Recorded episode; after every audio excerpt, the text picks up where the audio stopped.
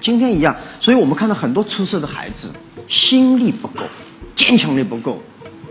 容易放弃，容易沮丧，容易暴躁，容易失望，这个都得。所以我的很多同事被我训练是，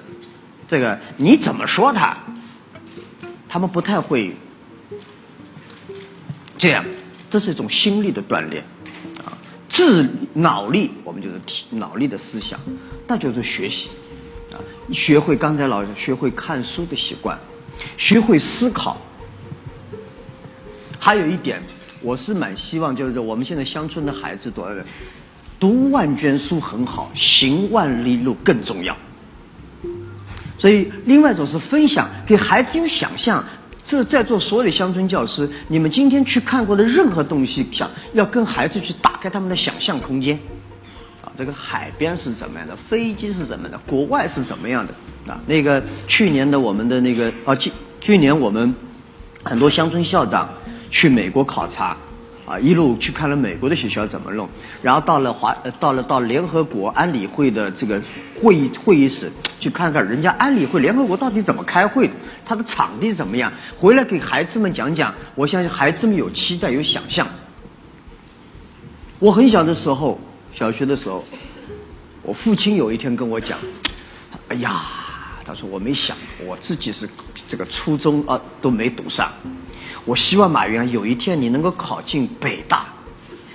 这个，然后呢，我有一天到北京，你能到火车站来接我，就是那时候我大概十一二岁，我们家就我算会读读书了，大概十岁左右跟我讲，我一直希望有一天考进北大就好了，对吧？考进北大在火车站接见，结果命啊考出考了三年，考在还在留在杭州。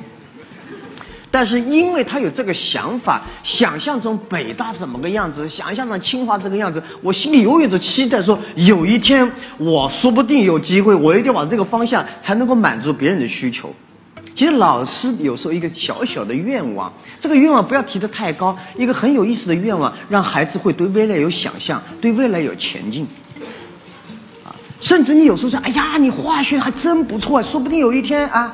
也能够干个啥。孩子就会发生变化，所以我想，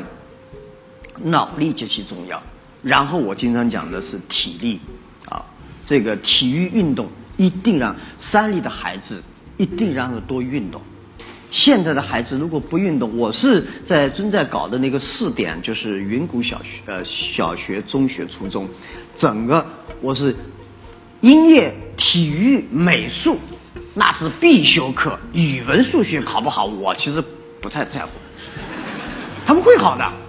尤其碰上好的老师一点拨，啊，刚才那种诗词，我今天晚上准备马上连夜去背诗词去了。我觉得这诗词还可以这么美，我没想过这个诗词，对吧？看过几遍我都没想过。就是《论语》，我从来就不不打开的。论听了于丹老师讲的这个《论语》以后，以前我就兴趣特别正。当然，有的学者讲呀，他这个学者《论语》不咋，我就喜欢这个样子。他开启了我们对《论语》的认识。